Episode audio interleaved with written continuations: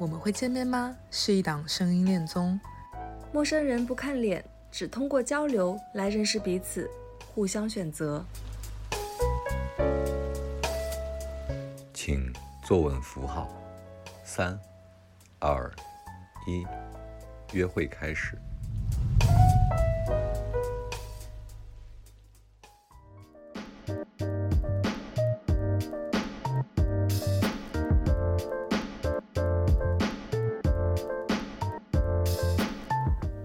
欢迎回到声音恋综，我们会见面吗的约会现场。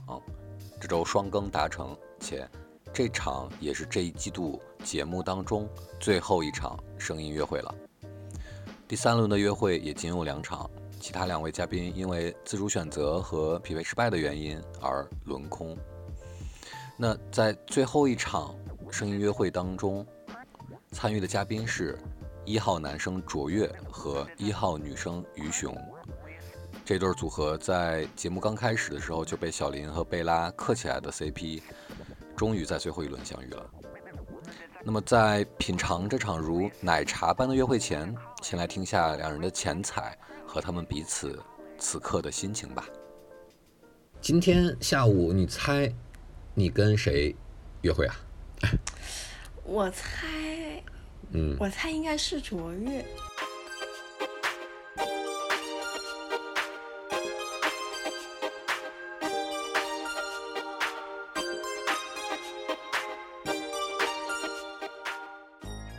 为什么呢？因为我感觉如果跟西远，应该昨天晚上老时间。哦。对，然后我不知道为什么你那天说专门给卓越录了一个 Q&A。嗯。我觉得挺奇怪的这个事儿。感觉你，感觉有一种你一直在推荐他。哎，那我想知道。嗯，其实你这次选择卓越的顺位比较是第一位嘛，然后嗯，跟你第一轮的选择是不一样的。你为什么改变了你的选择？因为我记得第一轮你对卓越好像没有什么兴趣。对，呃，非常直接的一个原因就是因为照片。照片？什么意思？对，就是那个海报。嗯哦，然后呢？其实一开始是录完第一期还是第二期，你不是把那个海报放出来了吗？嗯，然后在朋友圈发，然后我就以为，呃，那个玩飞盘的是萨尔，嗯，然后另外一张是卓越，然后我就想，嗯，我很确定的那个就是萨尔，然后最后发现那天节目上线了以后，我发现啊，那个是卓越，然后我就说啊哦，那我选卓越吧，对，你的你这个选择的逻辑也太 也太容易变了吧。但没有，当然也有一些别的附加的原因。虽然这个是最直接的原因。OK。嗯，附加原因就是那个萨尔和野味那一期上线了以后，嗯，然后我不是去扒拉那个评论，嗯，然后好像也点进去评论的那个定位有听了那么一两条之类的，嗯，我就觉得，然后我又返回去听他们的只言片语，嗯，我就觉得，呃，我觉得萨尔会有一种。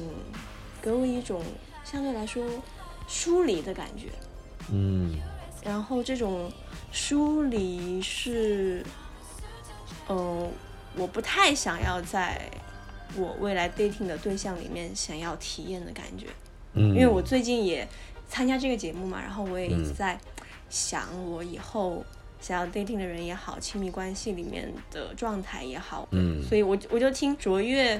他没有那种疏离感，我感觉从某些方面，他还是很柔软、很真诚的。嗯，你还记得你最早一次第一轮选择的时候，你对卓越的评价是什么样子？我微微的记得一些，我当时就完全 完全抗拒。用我给你 用我给你翻旧账吧？哎呀，不要打我的脸！虽然我打脸也是非常日常的事情，但我就不要自己再回忆一遍了。OK，嗯嗯嗯。那我觉得，呃，今天你约会的确实是卓越，然后等会儿我也会跟他现场再说是谁。其实你说照片的这个事情，其实在别的嘉宾身上也发生过照片跟人没有对上号的 情况。嗯嗯。那呃，我还有一个小问题想问，就是你跟西远聊了两轮嘛？那第三轮你选择了别人。也过一段时间，就现在你在跟新的人在聊的时候，期待上会有什么不同吗？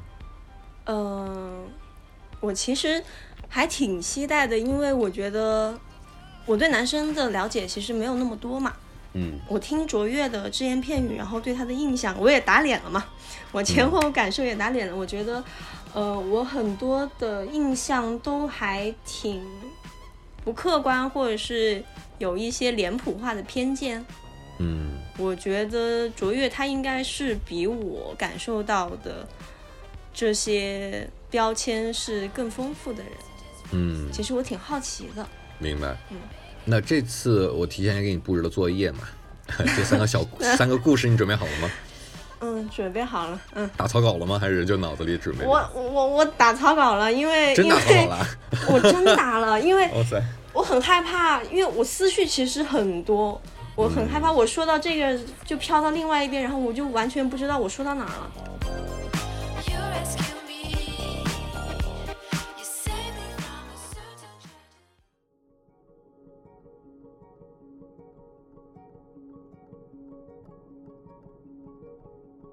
你也不用猜了，你是不是已经知道你的约会对象是谁了？声声音都听出来了吗？哎呦哎呦哎呦，听出来谁了？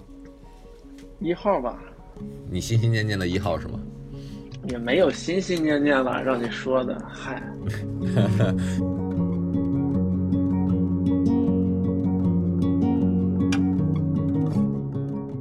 你不是每次都是先把人家放到放到第一顺位了吗？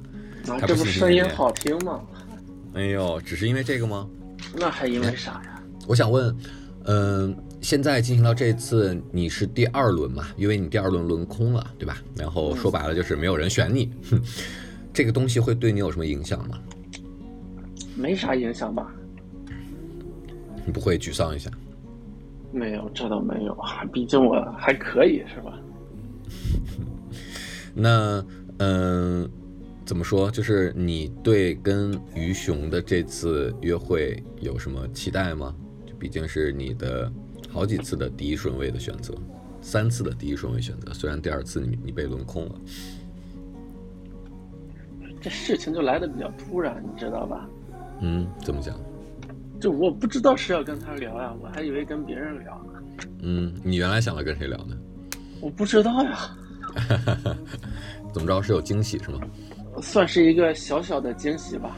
哎呦丢丢哎呦，你现在的状态还好吗？因为第一次你也说你第一次是刚睡醒录，然后你的状态，不管是声音状态还是精神状态，其实是没有很饱满和充沛的。虽然昨天睡得也很晚，但是我为了今天的录制，刚喝了一杯咖啡。哟，行，那我现在把女嘉宾邀请进来。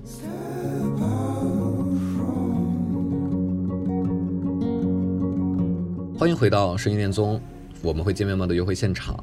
今天约会的两位是一号男生卓越和一号女生于雄，然后这两个人也是在刚刚才知道今天约会的对象是谁的。虽然有一个人，嗯、已经猜到了对方，但是另外一个人是完全没有猜到对方的。你们要不要先跟对方打个嗨，say 个 hi 啊？嗨，你好，嗯，呃，你看这个卓越藏不住的开心你 平时不怎么跟女孩子说话吗？啊，真的没事我也不怎么，我也不怎么跟男生说话，没事儿。好，那约会开始前有几个小问题想问一下你们两个，就是现在节目也上线了一些内容了，你们听了吗？然后什么感受？然后可能会对你有什么影响呢？对你接下来的录制？嗯嗯，我我先说吧。好，我我只听了，嗯、正式 dating 之前的那些音频，我不太敢听正式 dating 的音频，因为为什么？我感觉很羞耻。我而且就算是别人 dating 的音频，也会让我联想起我自己的 讲的那些话，我就会觉得啊，太羞耻了。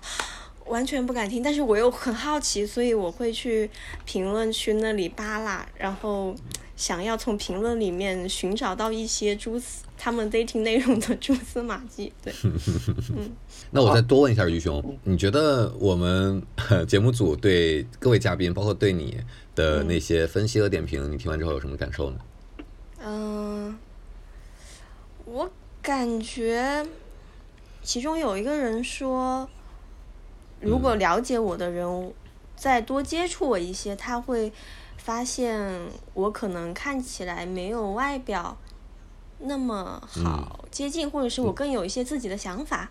我觉得他嗯这一点贝拉老师说的，对，贝拉老师说的很对，因为因为很多人就是了解我之后都会觉得啊，你怎么跟你外表看起来，对，看起来完全不一样，嗯就是 原来你是一个甚至是有一点倔的人，或者是嗯，嗯，对，看起来就是啊，好像什么都行啊，怎么样？但其实并不是。然后，但他们两个对我选择的 dating 的预测，全全部都错了。对，还是你比较准。但是小林想磕的这个就是甜蜜小小 CP，你俩这对今天终于在最后一轮成立了，成成功出现了。卓越呢？听之前的节目有什么感受？啊，毕竟跟野味儿已经成同事了嘛，就听他的，还能嘲笑一下他。嗯，但是他那期确实挺好玩的。不管是节目组的对你们的评价点评，还是听众对，你觉得会对你们有什么影响吗？没啥影响吧。但是我昨天、嗯不是不是昨天，前天听完的嘛。我前天听完，嗯我在想，万一我火了怎么办？然后我就看公众号上的投票，结果我是全场票数最少的，我操！哎哎，那我票数怎么样？我都不敢看。比我高一些。嗯，行。你看，你看卓越这种人就会疯疯狂的去 搜索自己。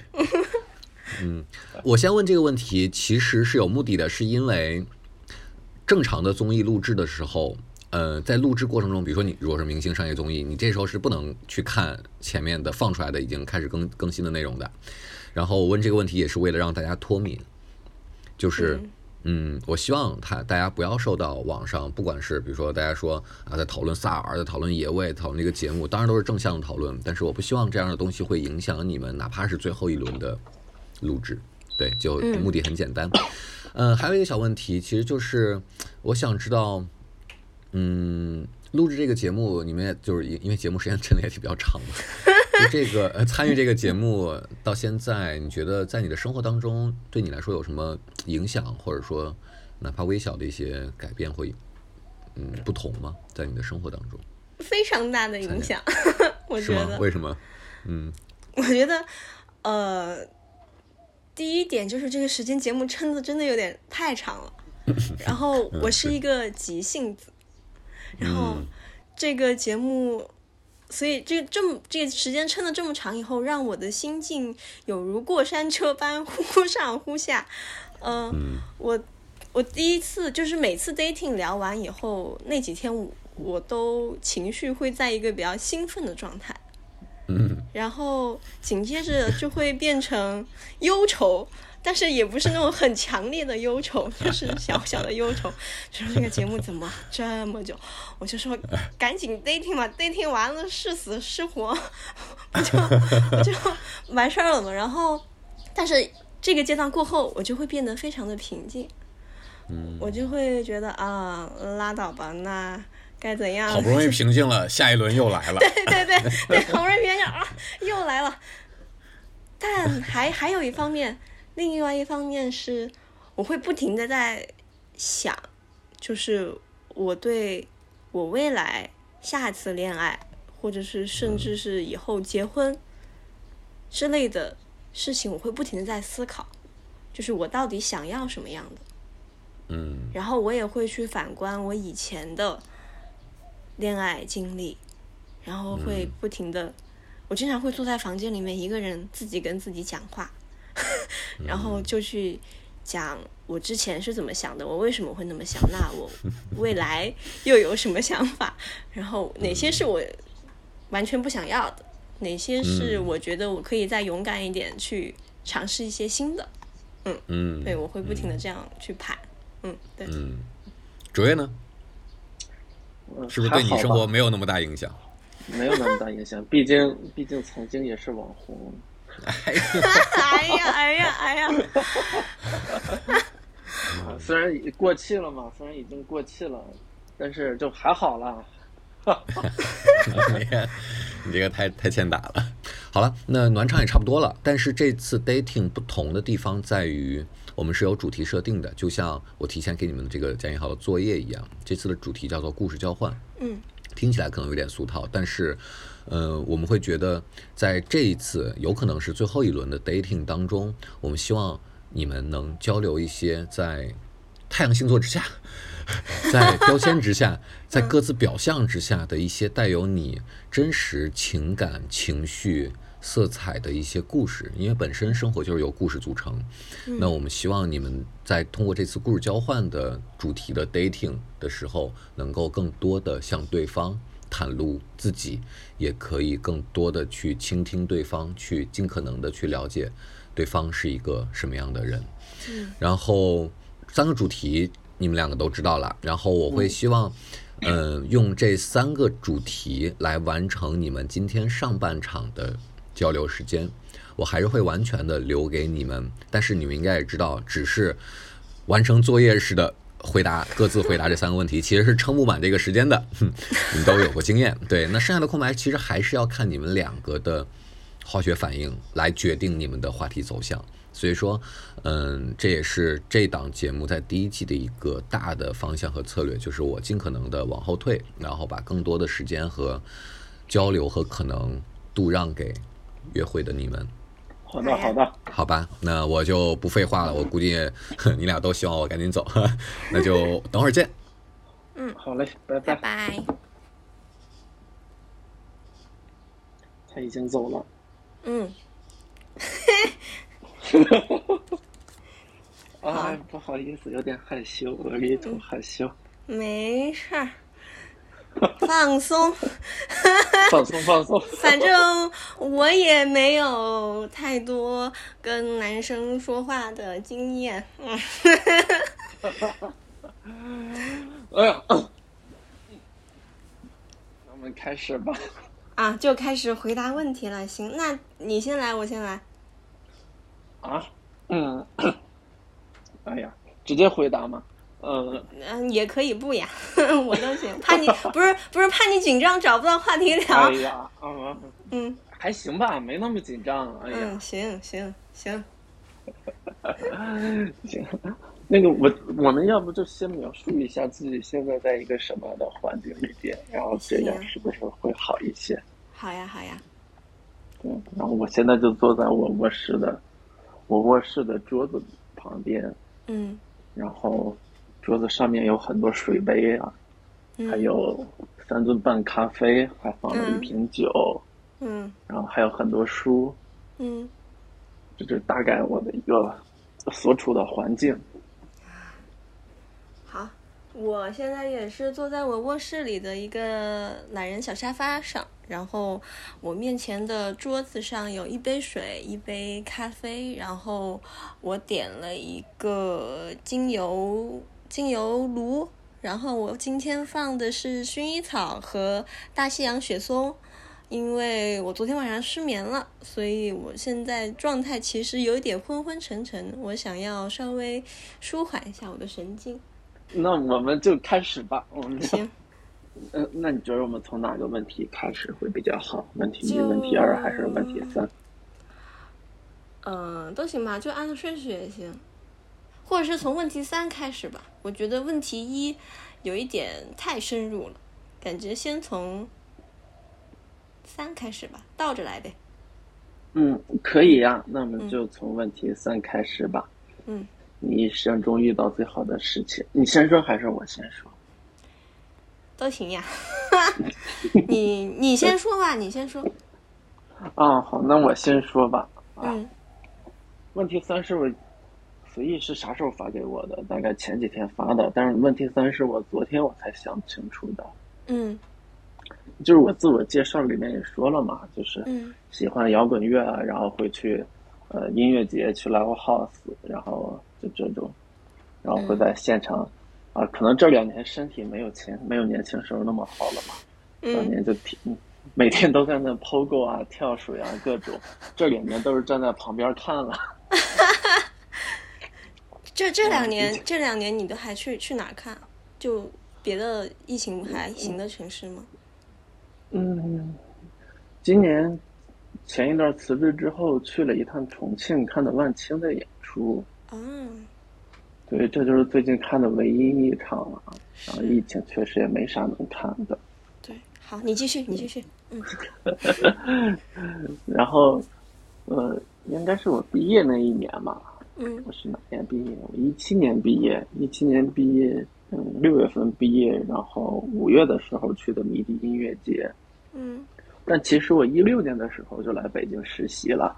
啊就是说是实习，但就是一个全职的一个工作嘛，在一个嗯一个互联网软件公司做销售，当然是嗯十一月入职，然后毕业两个月之后，大概是八月份离职的，干嗯了半年多，然后嗯。就是进入社会第一份工作，肯定是要被社会毒打的。是 当时我觉得我都是被吊打那种，就毫无还手之力。然后当时来北京还特别天真嘛，因为当时快要毕业，就特别想证明自己。嗯结果来了北京，被社会一顿毒打，嗯 然后那一段就心情特别低落，那简直是我一个人生低谷。啊 然后就四月份从公司回学校开始写毕业论文，嗯然后五一的时候，我就又去了迷笛音乐节。我上大学的时候特别喜欢迷笛，就基本上每年都要去一次那种。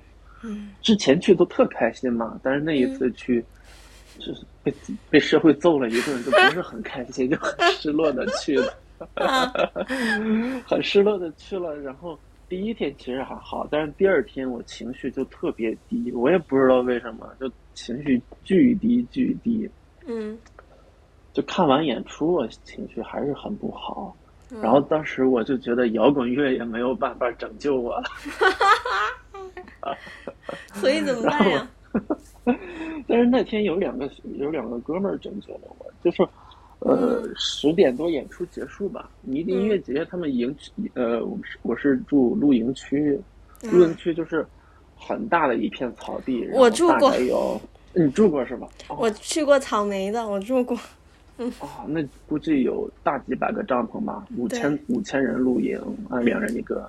那一年应该是三天，平均每天七百个帐篷。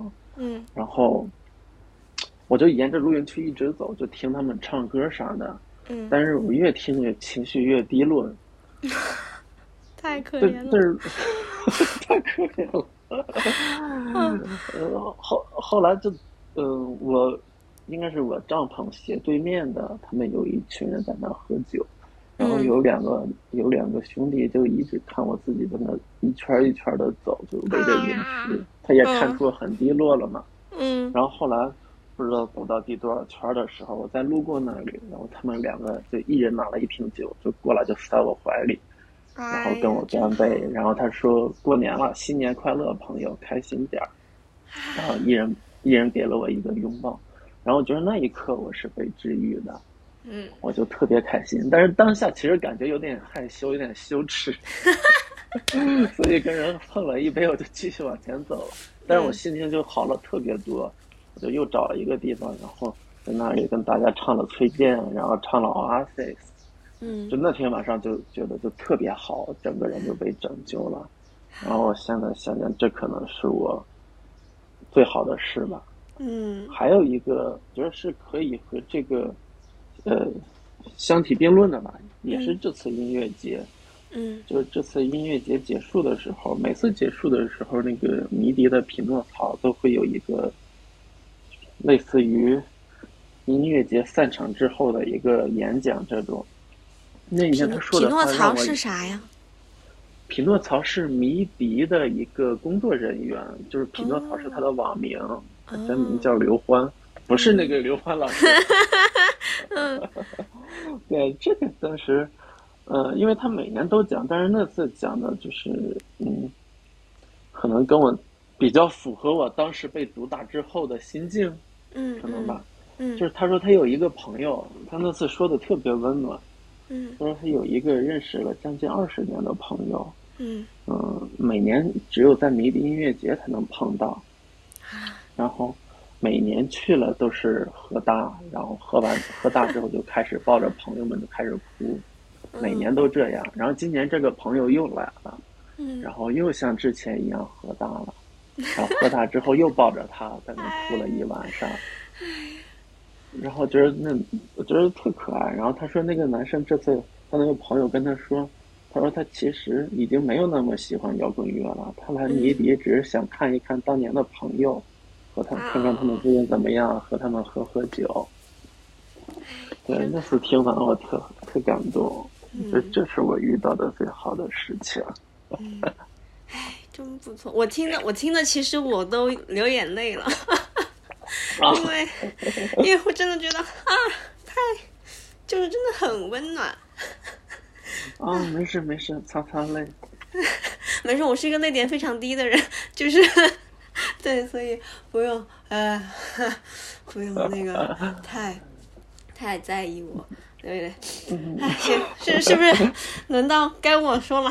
嗯对对对，你要喝口水吗？哎，我喝一口。嗯嗯嗯，我觉得我人生最好的事情，我昨天我其实也我想了一想，也想了蛮久的这个问题，可能前两个问题都稍微比这个要更容易想一点，我觉得。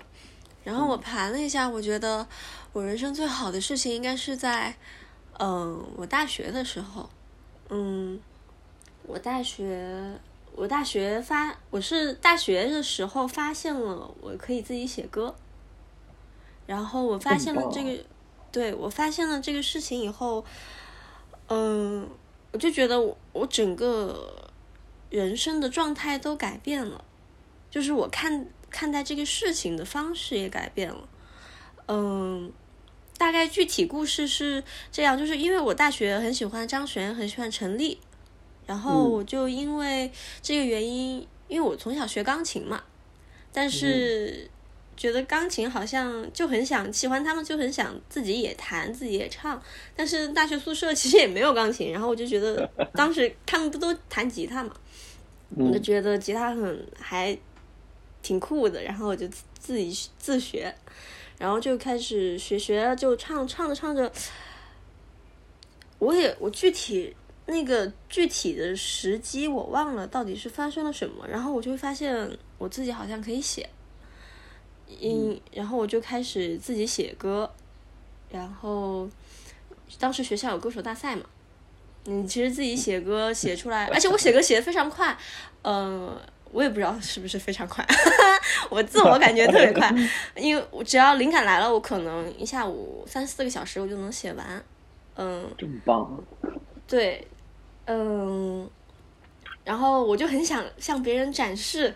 啊，你看我写的歌，你听听怎么样？因为我自我感觉当然非常良好了，但有可能你只是一种自恋型行为，可能别人听起来就是一坨屎。然后我就我就很想给身边朋友听，然后身边朋友听了，他们也觉得很棒。但我就是很棒。我 我是一个，我是之前是一个非常没有自信的人，对，所以我就觉得啊，那是不是我朋友给我说他，因为他是我朋友，他是我好姐们儿，他就他就他就肯定会鼓励，我我就觉得不行，我得，而且就是有一种。自驱力吧，有种动力，就是我得想办法把这个东西给更多的人听。然后学校歌手大赛，嗯其实我每年都有去参加，但是说实话，我觉得就是单纯单纯的论嗓音和对歌曲的演绎上，我觉得我自己其实并没有那么的出众，可能比很多五音不全的人唱得好，或者是，但是真的比起唱歌唱得很好的人来说，我真的觉得我并不是那么的优秀，所以。前所以之前前几次我都可能在半决赛，最多就走到半决赛吧，反正走不到决赛。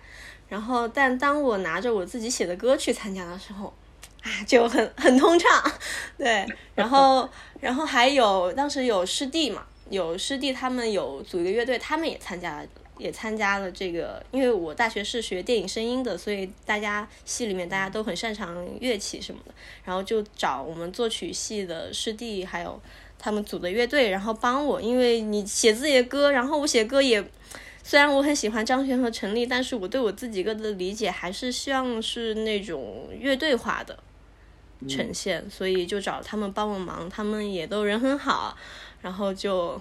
他们后来被淘汰了，然后他们就，然后他们就跟着我一块儿，对，然后最后就在学校拿到了总第二名那一次，哇，然后很棒了，鼓掌。对我就非常开心，因为因为我大学是在北京电影学院嘛，所以我觉得大家其实对音乐的。听音乐的门槛都是有一定要求的，然后大家都很喜欢我的歌，所以我就觉得啊，那说明我写的歌是真的不错呀。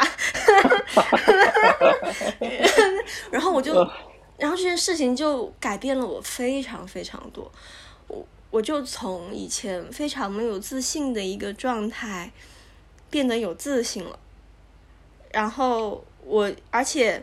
现在回望起来，当时歌手大赛他要求就是总决赛的时候要求你给每个人都要给自己有一个片子介绍自己，然后当时我就拍了一个一个视频，然后当时帮我拍视频的朋友一的两个朋友是现在我最好的两个朋友，对，当时其实关系没有那么好，就是。就是比较好的朋友，但是现在他们变成了我人生中最好的两个朋友，所以我觉得是一个啊，我又要流眼泪了。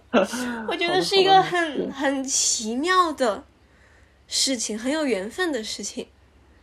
然后包括现在，我们也会经常回望、怀念当时的那种感觉，就会觉得啊，大学很美好。对，嗯。然后还有，我我觉得这个事情简直是我人生的某个转折点。然后接着就有那个独立唱片公司的人，就是把我发现了我，然后就后来我也跟这家公司签约了。嗯，然后对，然后其实就是像有点感觉像自己的人生就开始往一个新的方向走了。对，嗯，然后还有还有就是，以前我虽然很喜欢艺术，然后也很喜欢音乐，然后包括舞蹈或者是看画之类的，我都很喜欢。但是，我觉得自从发现自己能写歌以后，我觉得我灵魂的那种生命力更旺盛了。我以前之前会觉得有时候还会。也不是之前就就就是觉得我会写歌以后，我跟这个世界的连接会更近了。对，我不知道，嗯，别的人他是怎么样去感受这个世界的。但是当我发现我会写歌以后，嗯，我会，我接触这个世界的方式，他们都会以某种声音或者是某种旋律变成我的体验。真好，我就觉得很。整个人都被改变了很多，然后，而且我以前也是一个非常害羞的人，其实我很害怕在那么多人面前唱歌。我小时候因为很内向，我爸妈从小就学我去送我去学跳舞，送我去学钢琴，然后他们曾经也想送我去学唱歌，但是唱歌一直就是我很很难去克服的一个事情。就曾经，但是我又其实很喜欢，我自己会悄悄的用 唱唱吧，自己在家里面录，在卫生间里面录，然后发到网上，希望有更多人来听听看。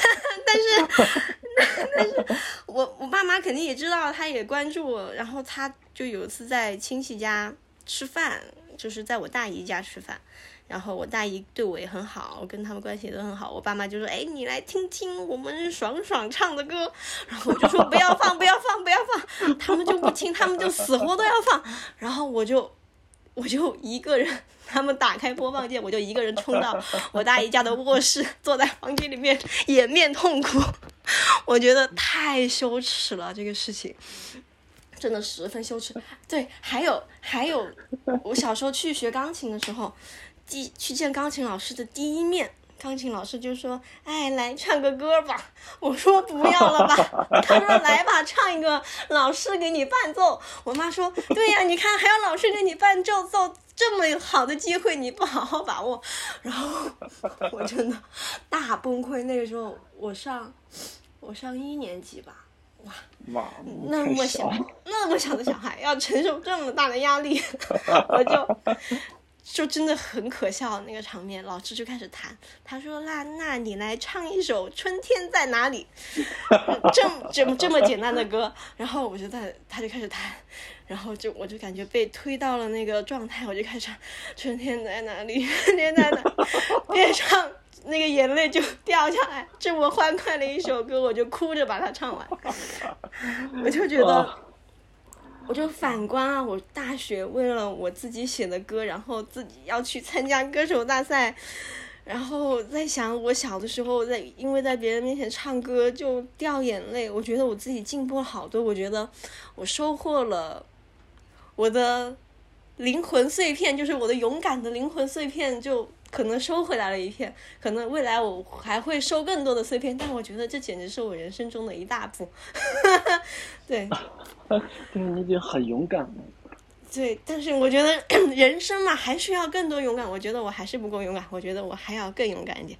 嗯，对，嗯，这就是慢慢来嘛嗯，对，慢慢来，慢慢来。我性子比较着急，嗯，我经常会告诉我自己，嗯，慢慢来，慢慢来，嗯，嗯嗯对，慢慢来。你怎么这么可爱？谢谢，我觉得也还行，嗯，是是还有 点可爱，嗯，你说我不自信吧？有时候也别人夸起我来，我就会有一点飘，我就会打醒我自己，请你清醒一点，不要别人说你两三句你就，嗯，对，嗯，好好，我的故事说完，嗯嗯。被人认可就是会感觉很好嘛。对，是呀，是呀，特别是没有自信的时候，被人认可，会有一种 被看到的感觉。嗯，嗯，对，嗯。欢迎回到声音恋综，我们会见面吗？天蝎跟巨蟹真的是绝配吗？双子真的是人均渣男吗？星座、八字、塔罗等玄学知识在亲密关系中如何作用、如何影响？欢迎关注本节目联合出品播客《一意孤行 Detached Radio》。感受玄学的善意。请坐稳扶好。三、二、一，约会继续。那我们第二个问题吧，行行，自我暴露 嗯，来，你来暴露一下吧。嗯，啊！哎呀，这么快就暴露自己，我天哪！对，哎呀，嗯，哎呀，还是我我啊，嗯，又紧张了，又害羞了。不是没有啊，是有点害羞了。嗯那个嗯嗯啊，我是我其实是去年才发现我这个问题的。啊，嗯，我之前一直没有太发现，就是在感情中我自己会有这个问题。嗯嗯，跟射手座可能也有关系，可能吧，啊是但是我也不确定啊。对我射手嗯座上升双鱼，月亮摩羯，嗯然后，嗯，我觉得我有一个嗯，唉其实是很大问题了，嗯就是嗯，就比如可能呃感情中两个人嗯呃因为什么事情有点不开心，但不是吵架那种哈，就是嗯可能呃对方有哪件事情让我做的不开心，嗯啊我一般都不会去讲出来，就是嗯就是会自己去消化这个情绪。嗯但是一开始可能觉得没有什么，但是后来发现这会对沟通上它是有一个问题的。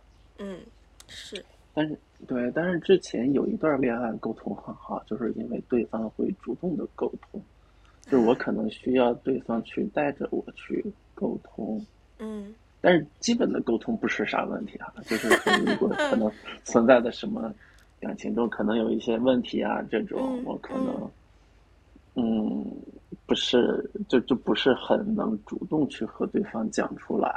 嗯嗯，啊，但也算一个好事情了。有的时候，为啥？就是有的有的问题可能没有那么重要的问题，让它过去就好，就是不会那么较真儿。嗯哎，这算给自己强行找补吗？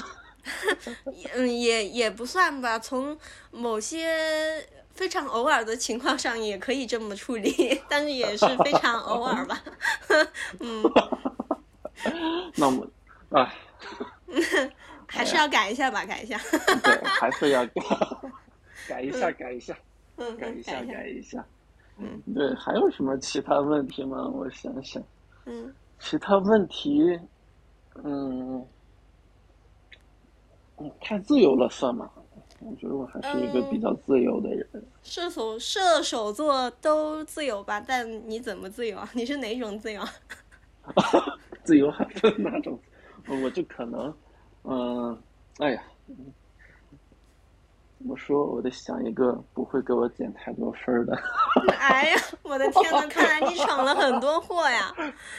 也没有闯很多祸了，只只有一就是些，没有很多。嗯，你说。啊，呃，也没有一些啦。嗯嗯嗯。嗯，就是嗯，唉嗯，不太喜欢被束缚。被束缚前啥呀？嗯，你说。嗯，被束缚就是，嗯，热恋期当然没啥问题了，就是可能还是不希望两个人每天都黏在一起。嗯对，就是我到现在我也没有和女朋友同居过，就是还是想有一个自己的一个空间，哦就无论是玩玩手机或者看看书，还是做点什么事情，就是我一定要有一点自己的时间来自己做一点事情。嗯，当然，可能热恋期的时候也是会黏在一起，但是过了那个阶段，会慢慢的，就是有一个自己的一个空间。嗯，还行吧嗯。这个啊，那还啊，那好了，那我就这两个，放心了是吗？放心了是吗？一丢丢吧。嗯。哎，同居，你你觉得同居以后就算就算粘在一起吗？因为同居其实你也可以不用粘在一起啊，你也可以自己做自己的事。嗯嗯，可能我还是没有同居过吧，可能嗯，我会觉得，觉得如果时间就是两个人磨合之后谈了一段时间，然后如果同居的话是 OK 的，但我还是想不要一上来就同居，因为我身边有朋友一上来就同居在一起，啊就是两个人还没有怎么磨合，结果两个人就非常痛苦，天天吵架。那有点恐怖故事，我觉得一上来同居有点恐恐怖故事。恐怖故事。对呀、我觉得嗯不行不行不行。那那哎，那你说，你你说不要一上来就同居，过一就是磨合一段时间就同居，那你之前的恋爱都没有持续到磨合一段时间到可以同居 没有？没有没有没有，我不是那种渣男，可能随意是，但我绝对不是哈。随意中枪了，被 被拿来垫垫背，嗯。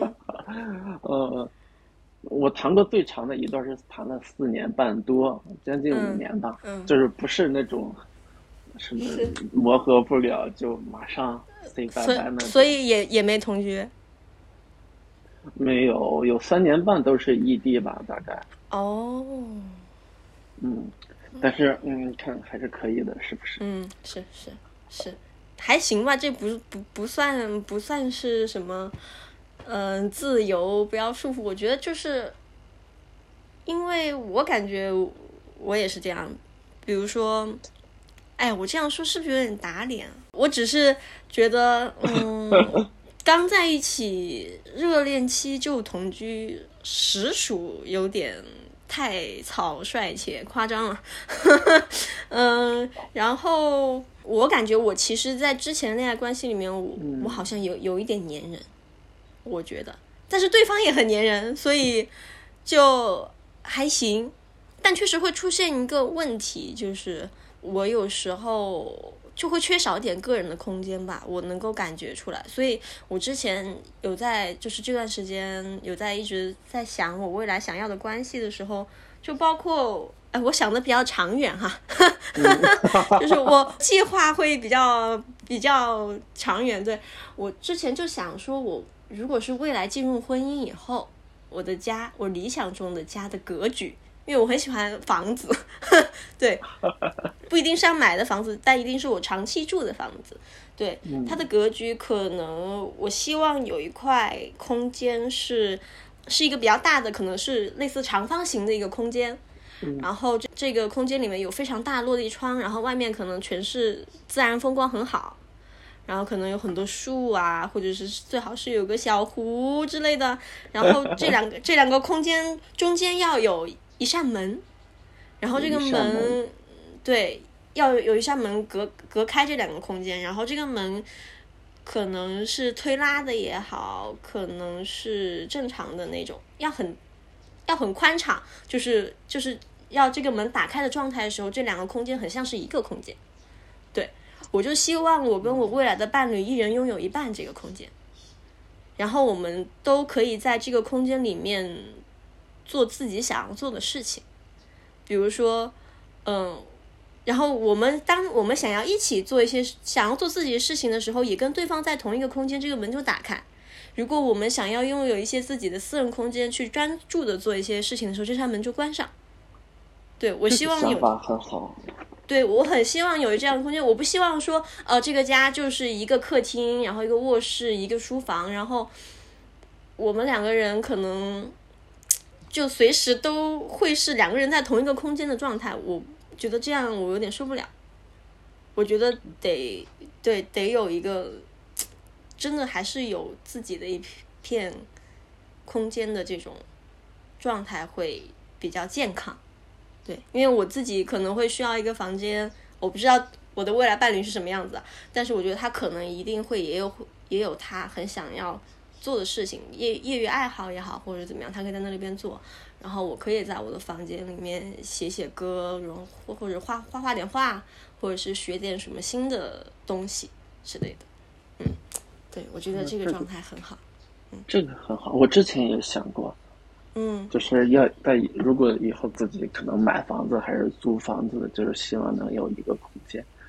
嗯我当时想的是，就是，嗯，落地窗这地方没有想，但是它可能要有一个角落，就是这个嗯角落是一个相对安全的角落，就是我可以在那个角落，无论躺着躺在一个椅子里面，还是懒人沙发上，就是很嗯舒服、很安全的一个角落，然后能自己看看书，或者做点嗯什么其他事情，然后光线要稍微暗一点那种，这种让我觉得会很舒服，嗯。这个也很好。嗯。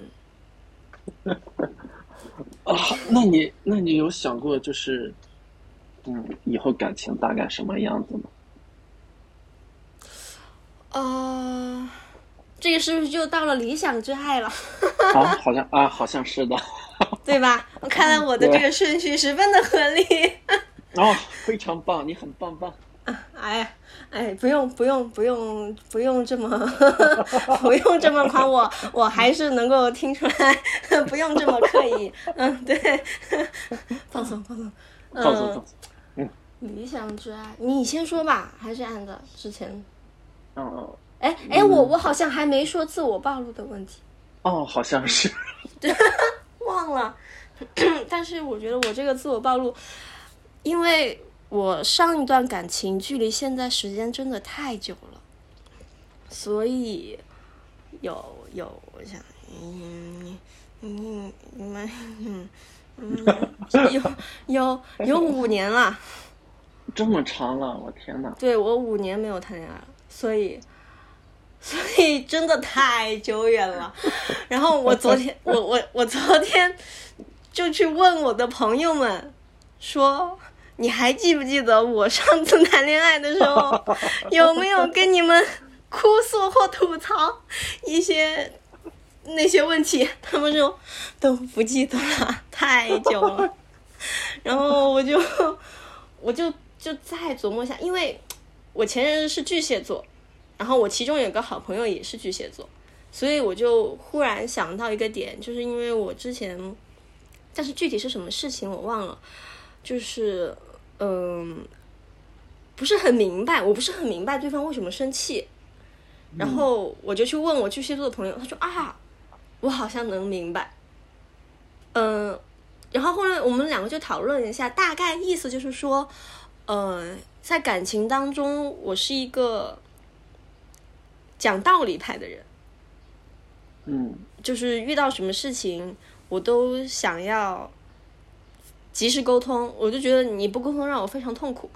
对，啊，这个然后对，而且我话很多嘛，然后 对，我就觉得 就什么事情不是讲讲就能讲明白的呢，对吧？我就很喜欢讲话，然后如果发生什么问题，我就我就不解啊，不解我就跟他从你说谈恋爱也不也不是打官司，不能只讲道理，对吧？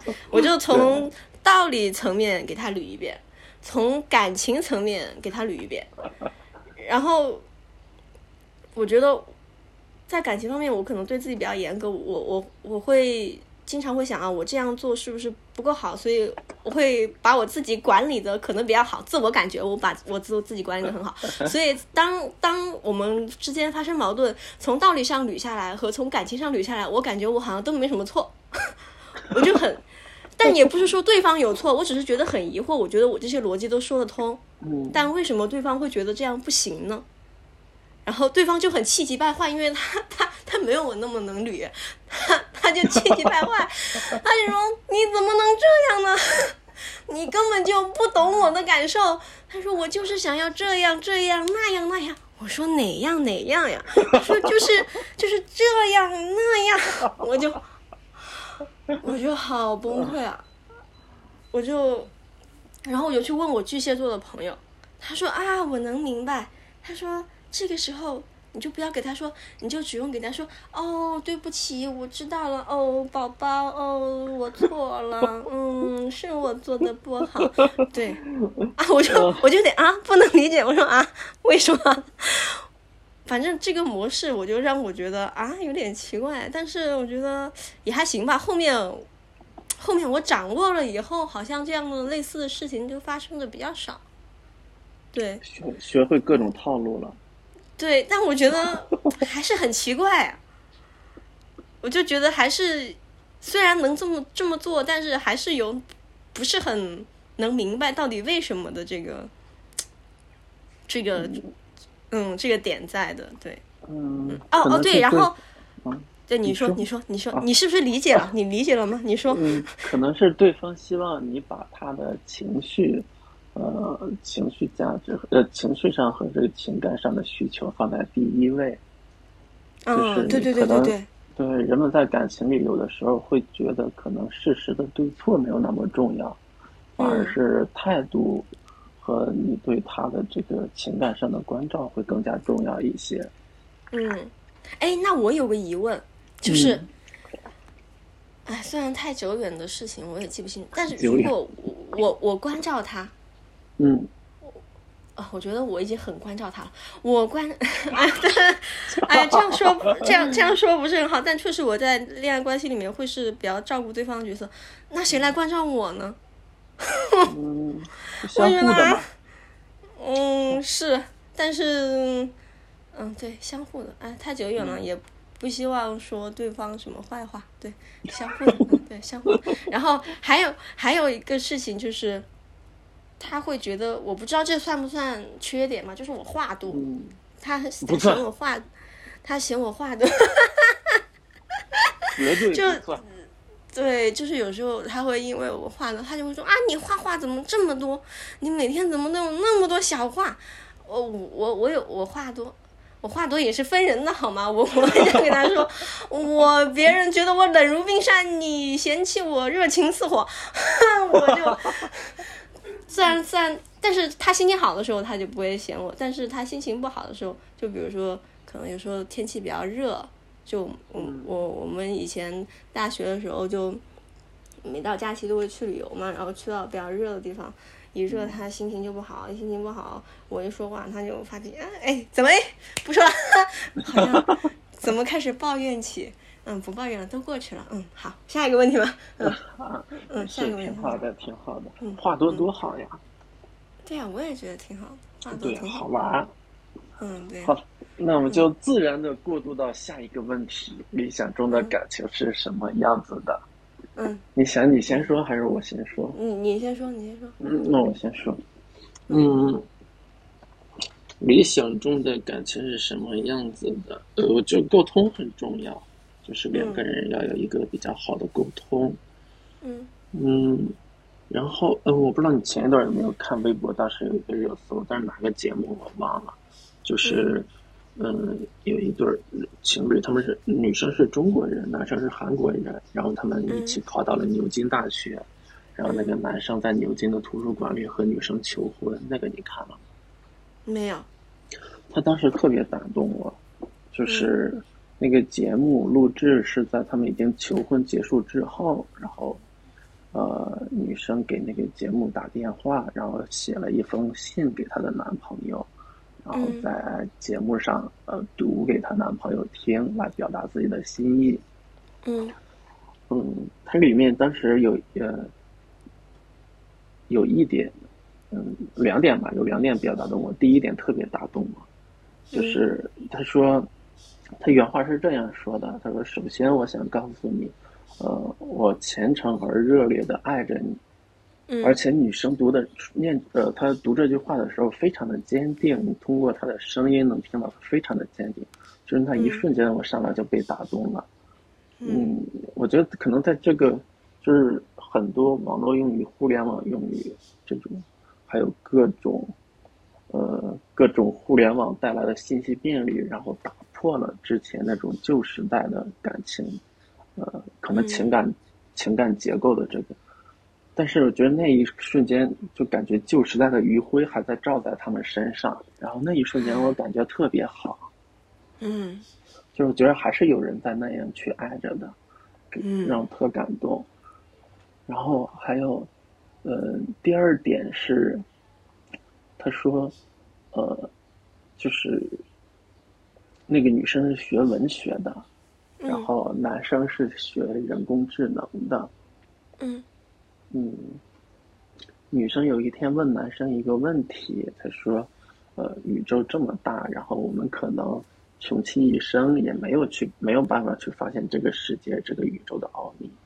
嗯”然后那个男生给出的回答，前面怎么回答我忘了。然后最后他说：“他说总有一天我们会在另一个人的手心里发现这个宇宙所有的奥秘。”然后当时这句话也特别打动我，我觉得男生也是一个非常耐心、非常温柔的人。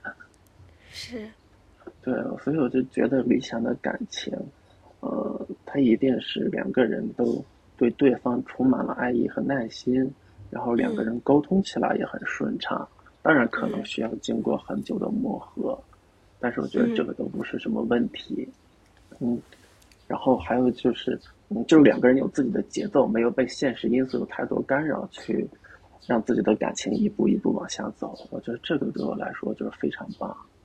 嗯嗯，现实中干扰是，嗯，就比如可能现在社会节奏很快嘛，但是两个人在感情里边保有自己的节奏，不是那种就是快餐式爱情，然后可能呃，除了有一个两个人彼此的目标，还有两个人共同的目标，就是嗯大家是要有一个共同的目标往前走，现实的干涉可能就不会在两个人身上产生太多的那种影响，是这种吧。嗯，嗯嗯，但是。可能是过于理想化了。不吧，不理想，不不算太理想化吧。你不敢想，它就不会发生在你身上。嗯多敢想一点是不错的。啊，你的呢？嗯，哎，你刚刚说的那个，嗯嗯、就是两个人要一个要有一个共同的理想，共同的目就是标吧。呃，共同的目标。嗯嗯，我觉得这个事情有，就是我之前没有想到这个事情，但是我非常认同。对嗯，对我也是最近才想到的。我昨天，昨天就一直在想这个问题，我就觉得我的问题好像差了点什么。就是我觉得啊，好好像是差了这么一点，因为我我有在写说我，嗯、我希望我们都是一个各自有各自目标的人，然后我们可以一起成长，然后我们既是朋友，然后也是恋人，然后同时也是家人。我还有很多例子，我找了很多例子，因为我写作业写的很认真。他说，无论是电影中看到的，还是身边中发现的，对我就怕我描述的不清晰。我先说第一个，第一个就是那个电影，有一部电影叫《爱在三部曲》嘛，那三个电影，啊，我都那三部。看过，那个对我我很。我很喜欢他们的那种沟通的那个状态，沟通和分享欲。我觉得那个在我看来是，嗯，爱情里面非常基本的，或者是非常重要的一点。我觉得如果我跟一个人谈恋爱的话，那我肯定有，就是肯定会跟他有说不完的话。嗯，对对。还有一个是我很羡慕啊，我很羡慕一个博主，他名字叫什么？具体是反正他们两个人，一个人叫阿全，一个人叫十三，他们两个都很喜欢旅游，所以他们两个在大学的时候就因为旅好像是旅游认识了，然后嗯他们在大学就生了小孩。虽然这一点对于我来对，所以虽然这一点对于我来说有点恐怖故事，但是他们没有买房子，然后他们一直在环游世界。然后他们。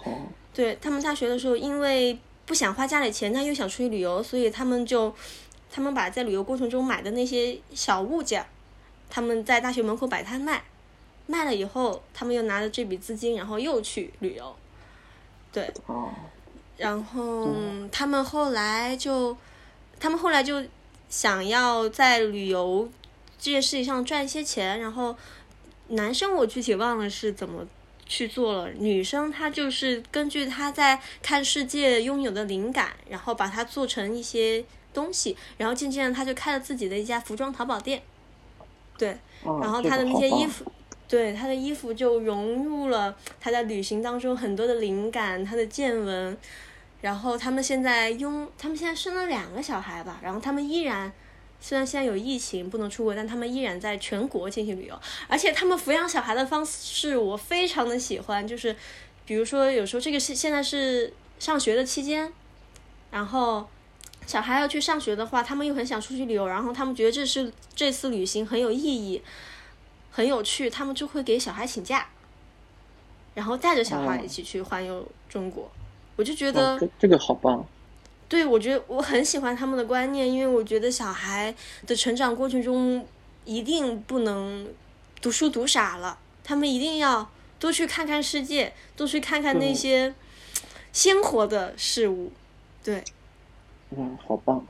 我就很很羡慕，但是我想可能我的因为我的工作原因，我可能没有办法拥有那么多自由的时间，但是我还是希望我每年有那么一两次可以去旅游去做这个事情。如果未来有孩子，也带着我的孩子一起去看这个世界。嗯，对。还有一个例子 是是嗯，我其实我家我原生家庭，我爸妈关系关系非常好，就他们也都很嗯相爱。嗯，但是我要想要举的这个例子是我大姨和我大姨夫。嗯，我大姨她是一个，这也是我最近才知道的一个事情啊，就是近几年来我回家总是被说啊你怎么还不谈恋爱，你都嗯，然后我大姨我大姨就 我大我大姨就会在旁边拉着我说，她说你不用着急，她说大姨一点都。觉得一点都不想催你，大姨觉得你按照自己的步调走就好。他就跟我说，他以前原来以前他是一个不婚主义者，他觉得他这一辈子都不会结婚，直到他遇到了我的大姨夫。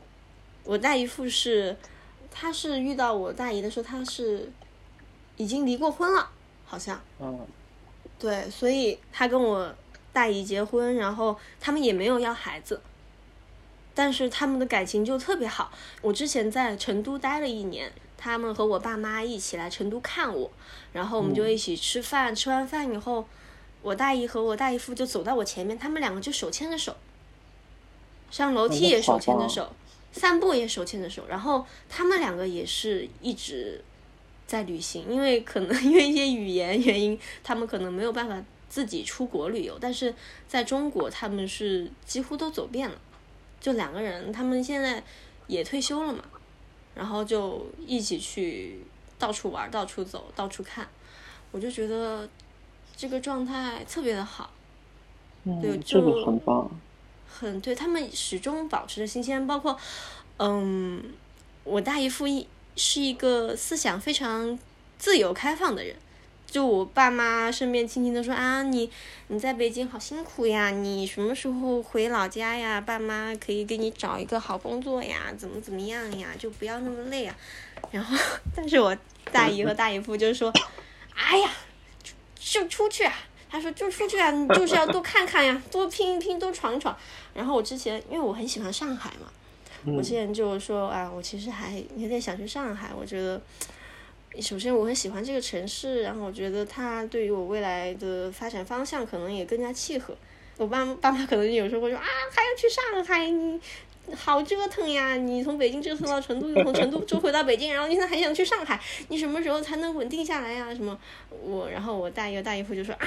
去呀、上海好城市呀，就觉得不错呀，嗯，我就觉得啊，就是他们那个状态也很好，就即即使年纪也比较大了，但还是依有依然怀抱着对生活的热情和对这个世界探索的热情，我觉得啊，真的很好，嗯。嗯嗯，对，特别好。然后你说到这儿，我想起刚才有一点我忘了说，就是你说你，呃，一个是你看那个情侣那一对情侣，还有你大姨和姨夫，就是我觉得一段好的感情，呃，嗯。它会激起对方对于世界和自己的一个好奇心，他会去探知，就是这点非常棒。嗯，是，还有你刚才说《爱在》，忽然想到《爱在》里面有一个镜头，我当时特别喜欢，嗯，因为我不知道你还记不记得，就是英我肯定不记得了哪一部我忘了，就是那个女生和男生分别的时分开的时候，应该是，嗯，然后女生抱了男生一下，然后嗯男生，然后女生说我想试一试，男生说是什么？他说女生说想试一试你会不会融化。我当时觉得那个镜头好浪漫，我天呐！我已经忘了，但是你说的时候，我能够带入到那个，带入进那个世界里面去对，特别棒。啊啊！这也太好了吧！我因为我不是一个很爱把电影重复看的人，除非这个电影我非常爱，或者是我不会在短时间内去重复看这个电影，我可能会，嗯，比如说这段时间我忽然想起来了。然后我会去看这个电影，然后我就会发现，我可以从这个电影里面看到一些对我当下生活的一些启示之类的。我觉得这还挺有趣。我最近就准备重新再看一下《爱在三部曲》，因为我觉得最近在参加 dating 节目嘛，我觉得我好像 对爱情的看法又有一些不同。看看这个电影里面有没有什么新的启示可以告诉我。哦，我还有一个例子没有讲，我还有一个例子，嗯，嗯，是，嗯，是我闺蜜，就是我那两个最好的朋友里面其中一个朋友，她是去年还是今年结的婚。对，呃，其实之前我跟他之前都有一定程度上的所谓的厌男吧，也不是讨厌男性这个性别，只是对大多数的男性都非常的失望。但但是她现在找的那个老公就非常的好，嗯。嗯，因为，嗯，我觉得他们状态很好吧，就是那个男生很照顾她，嗯，对，就是，嗯，他就觉得他就很像是一个勇敢向前冲的小孩，然后她的老公很像是一个可以拖住她、保护她的这样的一种力量。哦，对，被拖住的感觉也很棒。对，我觉得虽然我经常说，我希望我的感情关系是一个非常平等的关系，什么什么什么什么什么，但是呢 其实，嗯，真诚一点对待自己的内心的话，其实还是想要被照顾的，还是想要成为嗯被拖住的更多的那一方。对，嗯，我觉得谁不想？呢对吧？对，大家谁不想都喜欢呢？。对啊，然后当一个人在感情里面被照顾的很好的时候，他一定是两个人共同成长的一个关系，就是也会去嗯拖住对方。对对对，我很我就觉得很羡慕吧，就好羡慕，就觉得啊，那我我下一次绝对要这样。嗯 啊，好棒，嗯，对，真好你刚才说拖住，让我想起去年夏天我有一个特别强烈的感觉，嗯。就是下坠感。我觉得人在不停的下坠，这个感觉非常强。就我也不知道，但我当时是可能我觉得就是工作和生活的原因吧。嗯然后我其实到今年上半年，大概就上个月的时候，上月初的时候，我个人还是一个比较混乱的状态。但是最近我觉得我就调整的好多了。嗯然后去年，呃，我和我两个特别好的朋友都是前公司的同事，我们天天在一起。然后我们就在那个将台路那边喝酒嘛，我家也住这附近。然后每次喝完，我们都走路回家。走到将台路那个十字路口的时候，每次走到那个地方，我都觉着不知道该往哪个方向走，然后觉着就是下坠感特别强，然后人到底该往哪哪个方向去？我有嗯当时特别强烈的这个感觉。然后每次这个时候，我就会去，嗯，翻一翻过去的一些可能朋友圈啊，还有大学时候的 QQ 空间，就是嗯看一看当时就是比较有热情的自己是什么样子的，嗯然后你能被遥远的那个自己治愈一些，这个感觉也很好。就是你刚才一说拖住，我就想起这个画面了。有热情的自己是什么样的呀？有热情的自己，嗯，嗯可能没有被社会毒打过吧，对一切都充满了好奇和热情。社会究竟对你做了什么？哎呀，也没做啥啦。啊，啊，我感觉我被我感觉我被社会毒打了很多次，大家都被毒打很多次了。对，但我还是依旧保有希望和活力，对，充满热向前冲，打不死的小强。啊，很好，挺好的。觉得你，你充满对事情充满热情我，感然觉我好后很敏感像细腻啊。在二零年、二一年的时候，嗯，也也也挺没事，信号不好。我不知道是谁信号不好，是我信号不好吧？是我信号不好。还行哎呀，，等一下，我我切个热点吧。哎这，个我这次介入的是不是还比之前介入的时机点要好一些？还可以吧，还在聊着呢，但是刚啊好信号不好了。OK，嗯，中彩之前，嗯我不知道你们交换的顺利不顺利啊？就是因为其实那三个问题，其实如果你们 很快就是交流完的话，就是应该是已经顺利交流了。然后你们两个对对方这三个故事印象最深的是哪个呀？卓越对于雄的这三个故事，哪个瞬间或故事或画面让你印象特别深？那个第一个吧，就是但是理理想之爱我们是放在最后聊的，哦这，个印象很深。然后嗯他说的每一点印象都挺深的，包括什么《爱在三部曲》，然后还有那个认识的一对情侣去旅行，然后还有就是这个是这个电影得给我们打钱了，我操，这出现频次太高了。嗯 这个我觉得这一段印象最深。嗯嗯，那于雄呢？对卓越说的这三个故事，哪个印象最深啊？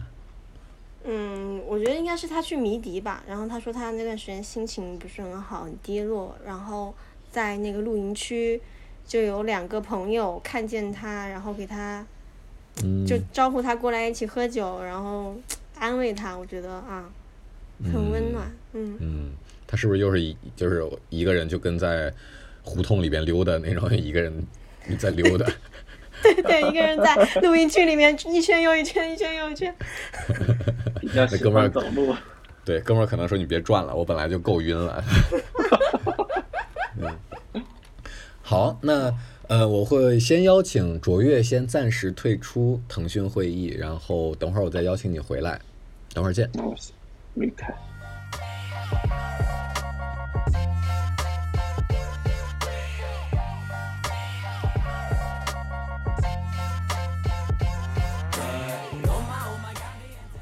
好，怎么样啊，于雄聊的？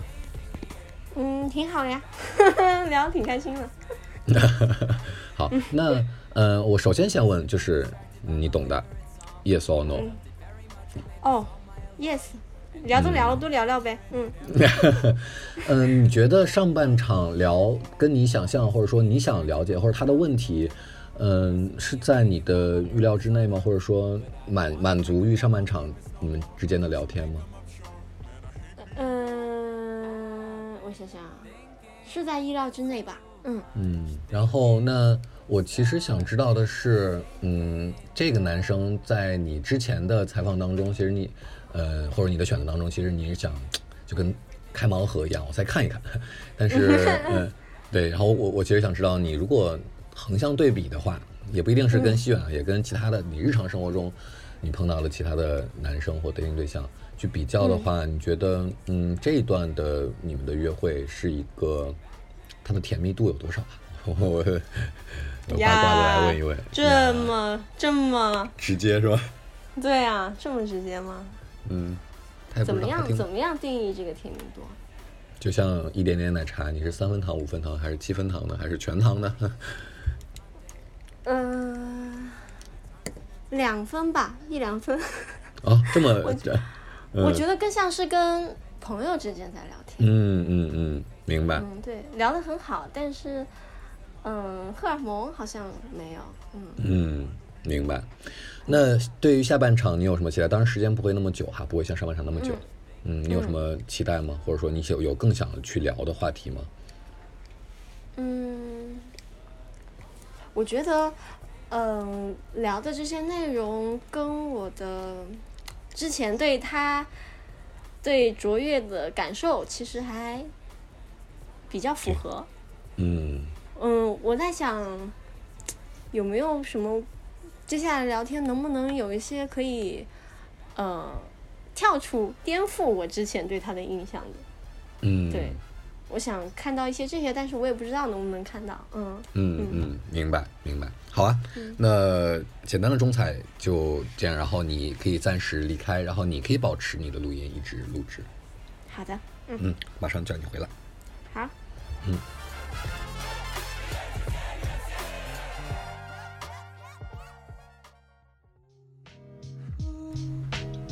喂，我直接先来问你，你的选择，yes or no？yes 吧，嗯，你跟他的上半场聊天如何呢？你的你什么感觉呢？我觉得聊的还挺开心的，嗯，有荷尔蒙产生吗？就觉得对方很好玩，很有趣嘛。你觉得你对他的了解，基于上半场，嗯，有哪些是你在下半场更想去了解他的？我刚才也在想这个问题，嗯嗯，觉得可能就是过去的一些经历吧。嗯我现在觉得可能是，如果一会儿能聊的话，要看一会儿聊到哪里了。我觉得，嗯嗯嗯我觉得从一个人过去的一些经历，能看出他很能，就是能得到他现在的，就是知道他现在是如何变成这个样子的，然后还有他好多观点。嗯，明白。嗯，嗯，毕竟于雄是你多轮的第一选择嘛。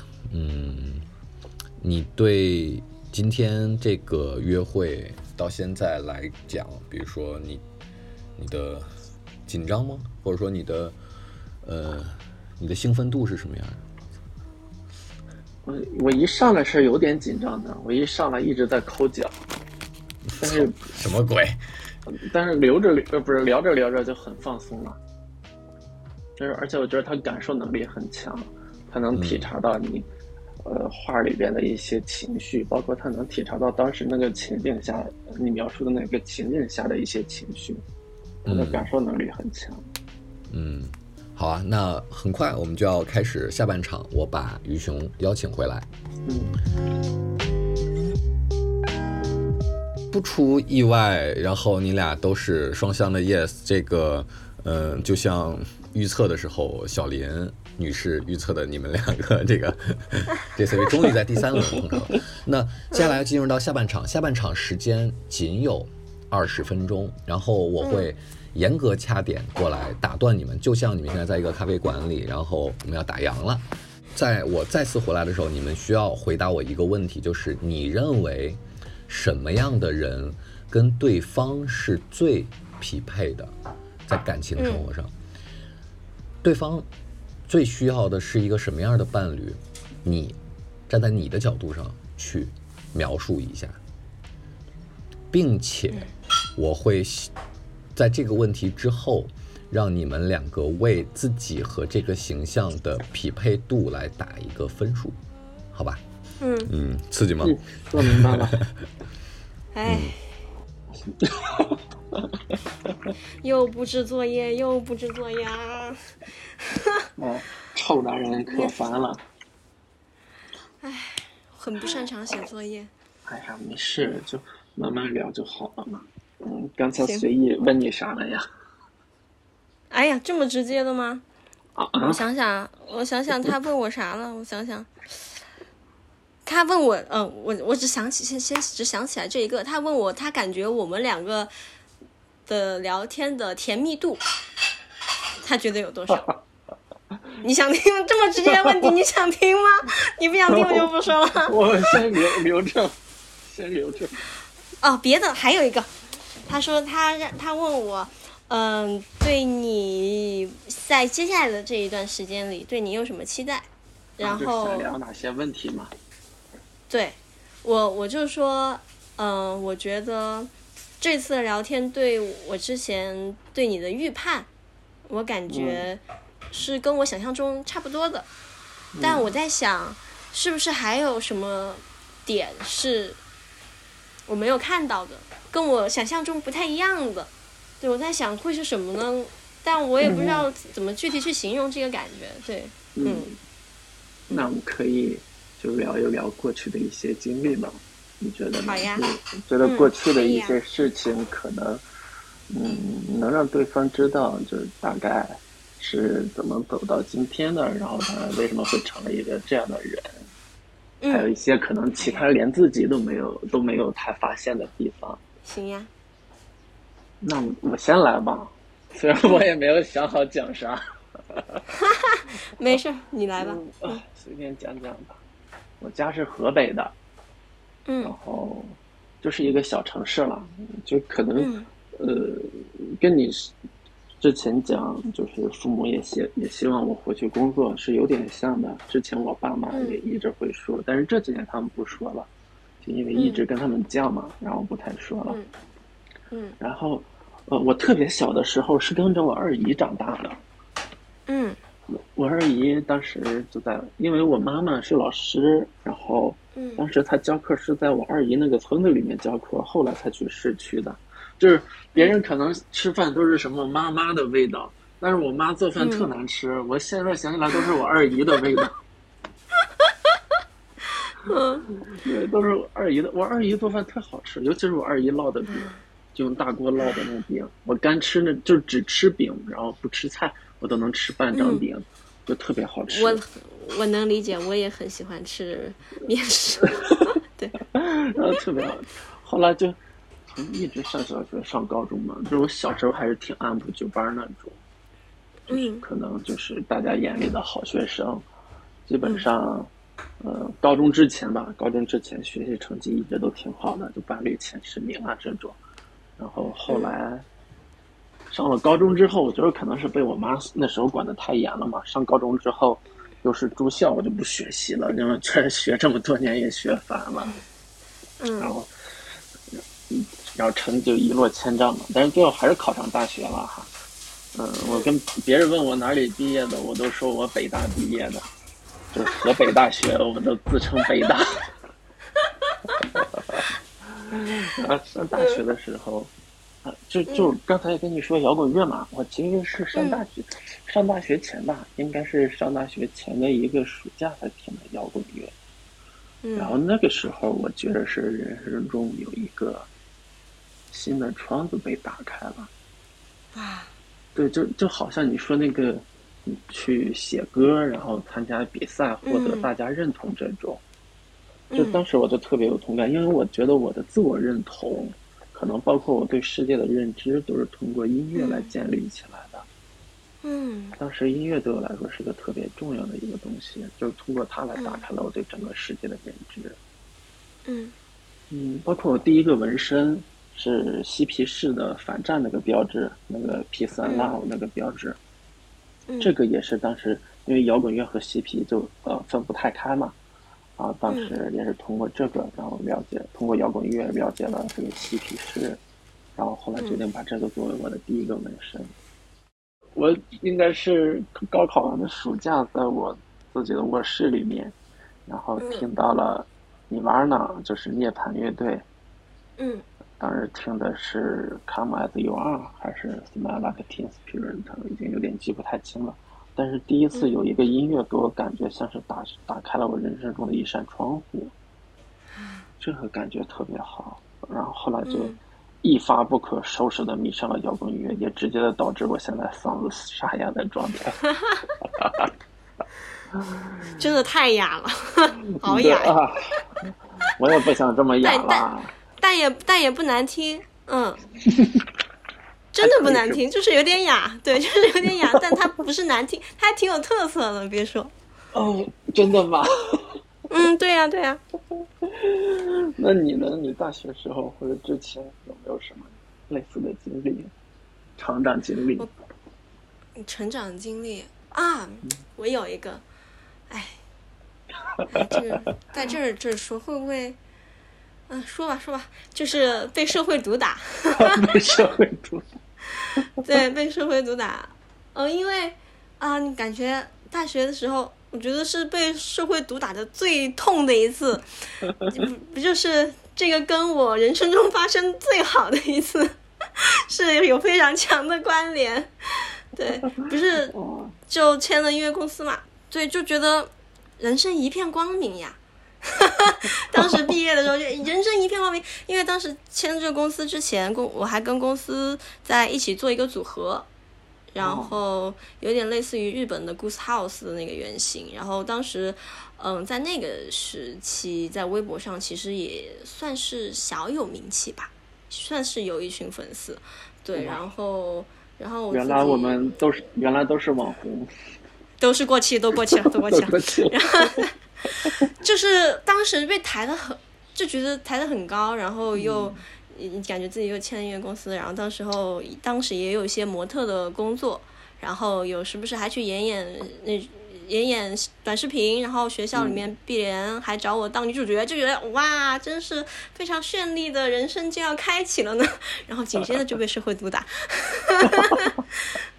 对，这就会让自己变得更落地、更接、更接地气一些吧。对，因为我说到自己的音乐风格，嗯，我自己其实当时是什么风格都喜欢，什么工作也都写。但是其实，嗯，你当你的音乐要进入市场的时候，它可能就没有那么自由了。一个是市场的原因，而且就是当时我自己想的也不明白，也比较小吧。嗯，对，反正就导致可能签约签了一一两一一年还是两年，然后就解约了嘛，因为实在是公司也不知道怎么发展我，可能他们当时也不知道怎么定位，我觉得我什么都行。然后我当时的自驱力就觉得啊，我签公司了，可能，嗯，很多事情可以公司来帮我做，但其实我觉得很多事情还是要自己自驱力要更多一些，嗯，对，所以当时就解约，然后就会觉得啊，之前本来以为觉得自己写歌写的被很多人认可，然后也签了公司，然后似乎很多事情都走在正轨上，然后突然你会发现这个事情好像走不下去了，推进推进不下去了，然后你突然人生没有目标了，然后你就会想要重新去寻找你到底想要做什么。我觉得这个事情应该是我人生很很至暗时刻吧。虽然我觉得，对对对，落差很大，但是我觉得我也很感谢这次经历，我觉得我成长了非常多，我觉得我又看清自己了一些，又对这个世界有了更多的了解。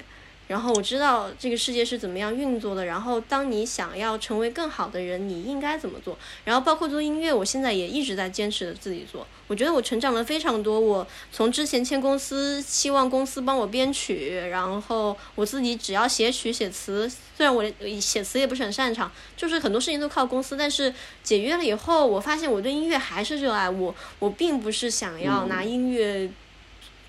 通过音乐获取一些名利的事情，我就是很爱这个东西，所以我自己去摸索、去编曲，然后自己去录，然后自己发，然后我很享受。即使因为我现在探索出来的风格可能会更偏实验音乐一些，实验电子之类的，所以。对，这也也不是很酷，都是三脚猫功夫的野路子。然后 我就觉得，啊，我很享受，我觉得这就够了。而且我觉得我真的在玩音乐，我在做这个事情，我觉得比以前那种相对被动的状态来说好很多。我觉得我这样的收获更大，而且，嗯。嗯，我之前的公司的制作人他也跟我还有联系，时不时的也会问我，哎，你最近有没有做歌？然后他会有说，哎，你成长了，你不错。然后他有什么灵感，他也会找我一起合作。我觉得这个状态我还挺满意的。对对，我觉得我，对我觉得我经历过社会毒打以后，我又进步了一个阶梯。我觉得可能 社会毒打虽然很痛苦，但是它肯定意味着你只要跨过这个坎，你绝对可以。有很大的进步，我觉得，嗯，哎，所以社会毒打 也也也不错吧，从某些角度上来说，对，嗯。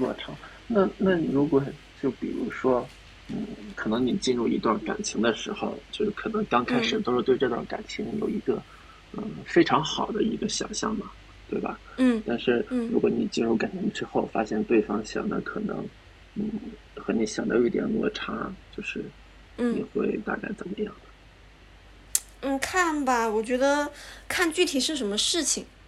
对，如果是无关痛痒的，就还好；如果是涉及到未来关系的发展，就对，或者是。一些，对对，说或者是一些底线，我们处事方式对这个世界的看法的底线问题，那也不行，那就再见吧。对，就是长痛不如短痛，哎，短的长痛，反正就是嗯，对，尽尽早尽早再见，发现不对劲，呃立马就走。嗯 立马拜拜。对对对对，立马就走。嗯，挺好。嗯，那你会觉得就是，嗯，啊，但是你上一段感情也是五年前了，你没事，你问我尽量回忆。就是你会不会把，呃，上一上一段感情里面可能没有被对方满足的那一部分来投射到下一段感情啊？肯定肯定会有的，但是我一直在一直在疗愈。我希我希望我可以自己把，其实我一直希望这么久没有谈恋爱，也是因为我希望把自己先整理好。我对我觉得我不太希望说啊，因为我上一次感情很受伤，我这一次就是想要一个人来抚平我的伤口。我觉得一个人的成长可能不太不太需。不太健康吧，这样的成长方式，你需要另一个人来为你的上一段感情负责任，我觉得这是不公平的。我觉得至少你得有这个意识，自己去修复，想想你，而且上一段感情它有问题，一个巴掌也拍不响，也不是别人完全有问题，肯定你自己也有问题，对吧？你得你得想想到底是怎么回事，想清楚了，你在这段感感在新的感情关系里面吸取教训，而不能这样恶性循环，一次再次，再次，再次，我觉得这样不可能。而且我觉得我是一个很相信爱的人，我觉得我无论在爱里死去多少次，我都能够再活过来。好，对，充满对热情。我，对，所以我我应该，但当然我肯定是在上一段感情里面，因为一些原因，我肯定是希望我的下一段感情我能够被照顾，但是我觉得。我这个要求在一个健康的感情关系里面也不过分嘛，所以我觉得对啊，所以我觉得应该应该还好吧，嗯嗯，还好吧，都是很正常的感情需求，大家都想被照顾嘛，是呀大家也都会去照顾对方的。对对对，啊，挺好的。哎，我让我想起那个之前，嗯。嗯，啊，就上次不也也跟你说过嘛，就是有一段谈了四年半的感情，然后那个分手的时候还是挺痛苦的，嗯嗯。然后那个时候就可能觉得不会再爱了，就那种，哎呀，嗯嗯，刚分手都这样，我也是。我觉得哇，太痛苦了吧！哇，这么痛哇！哎，就觉得啊，呼吸都很困难，就 觉得啊，这个世界怎么这样？啊，你继续说，我有我有话多了，你说。没事，连呼吸都痛了，我真好。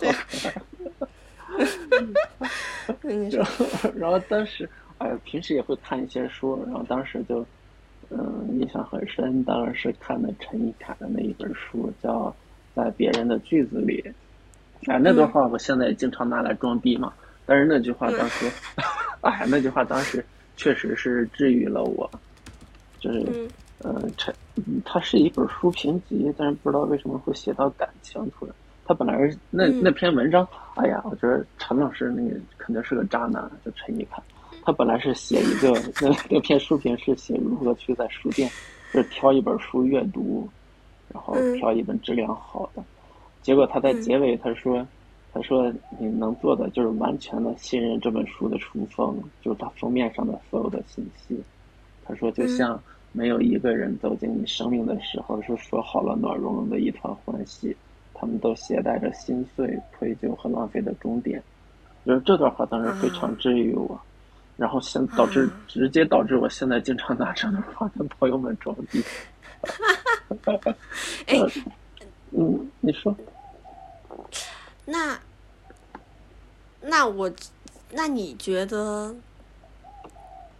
嗯，那你觉得你会带着你上一段感情，或者是你上一段感情有带给你什么很严重的影响，导致你可能想在下一段感情里面，不是说让对方去解决这个问题，就是你想要变得不一样一些，有什么点吗？嗯我上一段感情，我觉得最后分手的原因其实是因为结婚的问题，然后他家里可能希望尽早结婚，但是我觉得我的状态可能不是一个结婚的状态，就是嗯嗯，但是我现在我觉得我没有之前那么抗拒结婚了，就是 怎么怎么都抗拒结婚呀？怎么回事啊？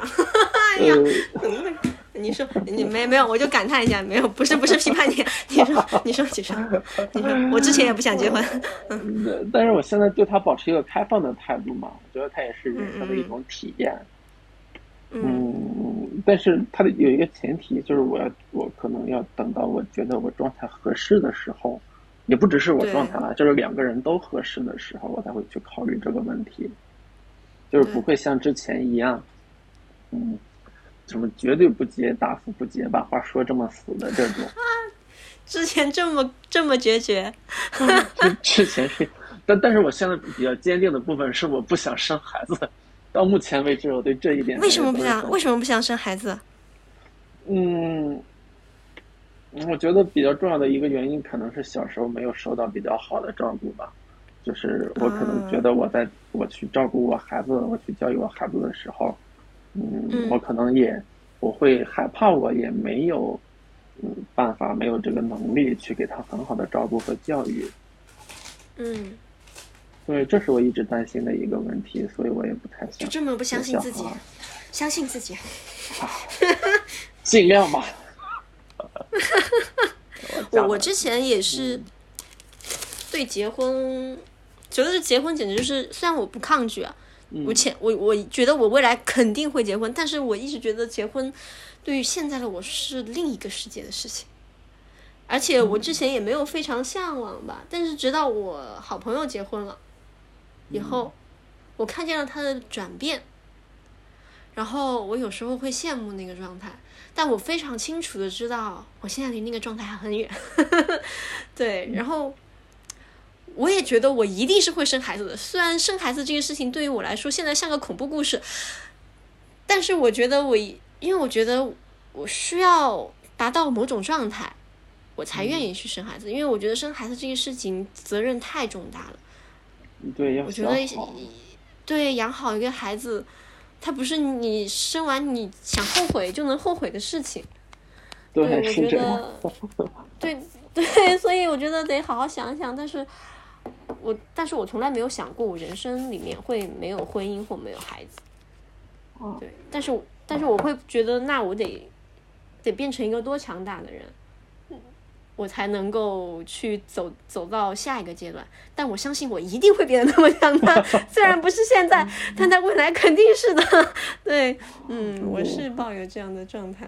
对，嗯我也是这几年参加了，嗯、我同学们、朋友们的婚礼，就是我感觉好一些了。就是我还是会在他们嗯婚礼上很感动，就是嗯哪怕是之前、之前那特特别不想结婚的那段时间，但我还是会嗯在他们婚礼上特别感动。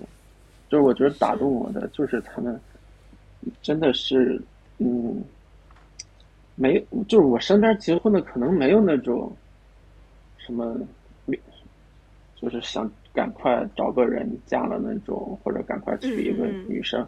我身边嗯。朋友们、同学没有这种婚姻，他们都是那种非常幸福的，就是你在他们婚礼上能非常明显的感受到他们就是对对方是充满热情，然后是嗯，非常爱对方，然后嗯而且每次，呃，每次听他们婚礼上就是念要念一段给对方写的话嘛，每次听到这种话我都会特别感动，我也是，真是特别打动人。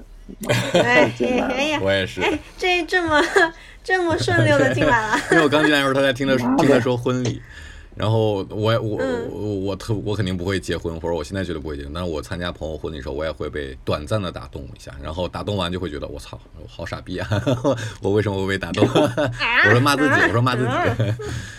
我其实希望的是，听众在收听这个节目，或者说听了一些之后，能让大家对谈恋爱和对爱情这件事情恢复一点点信心和相信的感觉。对，这个是一个节目的一个小小的初衷吧。反正既然插话插到这儿了，那咖啡馆 咖啡馆快要打烊了，然后嗯，那个我想谁先说呢？于雄先说吧，就是回答我之前那个问题，你觉得嗯什么样的女生跟卓越会非常匹配？你去形容一下。嗯，我觉得一定是要，嗯，对生活有热情的、嗯积极的、开朗的，嗯然后有某种带领性的。带领性。然嗯后，对我觉得可能也许卓越有时候会对生活的一些态度会稍微有一点点悲观。嗯我觉得他需要一个人为他打打气，嗯多给他一点信心。对，然后，嗯、然后这个女生也许，嗯、我觉得可能会互补一些，可能这个女生她可能对生活的一些感知可能没有卓越那么细腻，嗯对，卓越可能会帮助她多去细心耐心的感受这个世界，可能没有那么火急火燎。嗯。对，嗯，大概这样吧。那卓越觉得什么样的男生特别特别适合于雄呢？我觉得是能能给他一些支撑吧，就是我觉得他可能那个虽然看上去就是包括听声音和他聊天，你会觉得他是一个就是嗯很可爱、很活泼的一个女生，但是我觉得她是一个嗯非常有目标的，然后非常有自己生活动力的一个人，然后这个时候需要一个人。跟你跟包括他去了在北京去成都又回北京，然后还想去上海这种，就是可能需要一个人做他的一个后盾，然后能给他足够的安全感，让他去做自己想做的事情。嗯明白。那下一个问题是，卓越先回答吧。你觉得你自己和你刚才描述的特别适合于雄这个男生匹配度百分百的话，大概是什么样的一个比例？我需要说明是，它不代表任何，比如说不代表说你就特别想成为这个人跟他匹配，对，而是一个单纯的客观的评价和描述。你觉得匹配度有多少？这玩意儿不太好客观。嗯，其实吧，七十分，嗯，对。于熊呢？给自己留点进步空间。于熊觉得你跟刚才你描述的那个女生的状态比，大概百分之，它不代表你要想想要跟卓越在一起，或者非，嗯，对，嗯是客观的描述。你觉得大概有多少呢？嗯，我觉得也差不多吧，七十，我觉得还挺像的。嗯嗯，好啊。那今天的我要棒打鸳鸯，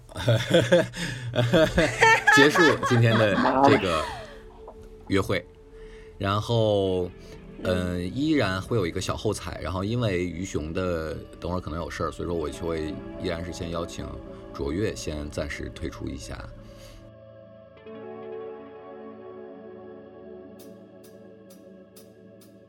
你告诉我一个少年的故事，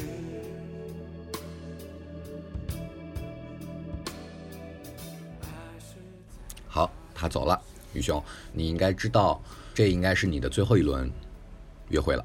嗯，嗯。然后我不知道现在就你做出 final choice，就是最终的那个选择，但是可能嗯、未来一两天，就是你可以酝酿一下，嗯。你要做出这个选择，嗯。然后而且只有当你选择这个人，也选择你，只有这一票一个机会，你们才会被介绍认识。你现在看的话，你觉得今天聊的怎么样啊？嗯，聊的挺好的，我觉得我说了好多话，比之前跟新人说的多。比两场说的都多是吗？对，因为因为呃也没有比两场多，我感觉卓越不像新人话那么多，没那么爱说话。对，对，所以我就一般遇到这样的谈话对象的时候，我感觉我的话就会自动那个那个阈值就会拉高。对，嗯嗯。你喜欢这样的状态，还是喜欢对方表达更多的状态呢？啊，我喜欢，我觉得我喜欢平衡一点的，我觉得哪个过多都不太好。嗯嗯嗯，明白。哎呀，我本来是想使坏一下，多 Q 一下，呃，比如说卓越跟西远这两个男生，但是我觉得，哎，哎对，我觉得这个哎等你要做出最终选择的时候，我们再去把这个话题留在那时候聊吧。嗯，行呀，嗯，好嘞，嘞，嗯，拜拜。好，嗯，拜拜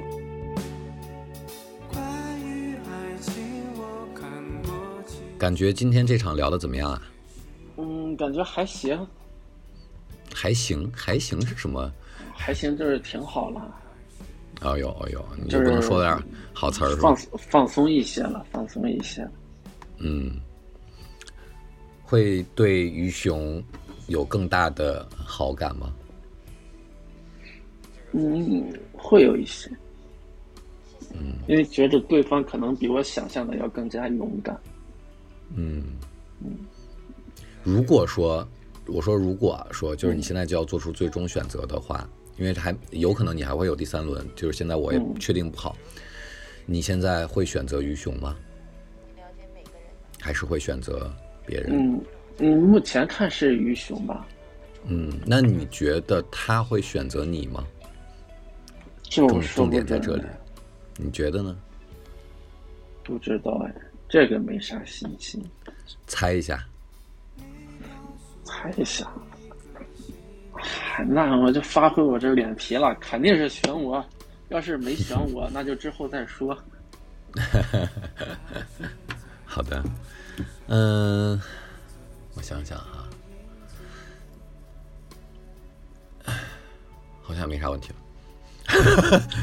妈的，你就应该多给我曝光点信息量呢，要不我怎么火得起来啊？我也是自带流量的人，虽然已经过期了。你这火不火，这 只能看你录制的现场是什么样的。好啊，那今天的录制就暂时结束。好的，嗯，拜拜好嘞。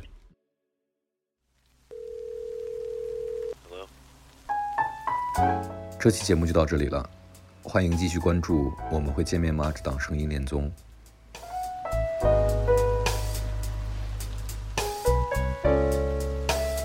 请在各大播客平台订阅我们，或关注同名公众号，获得节目最新进展。我们下期见。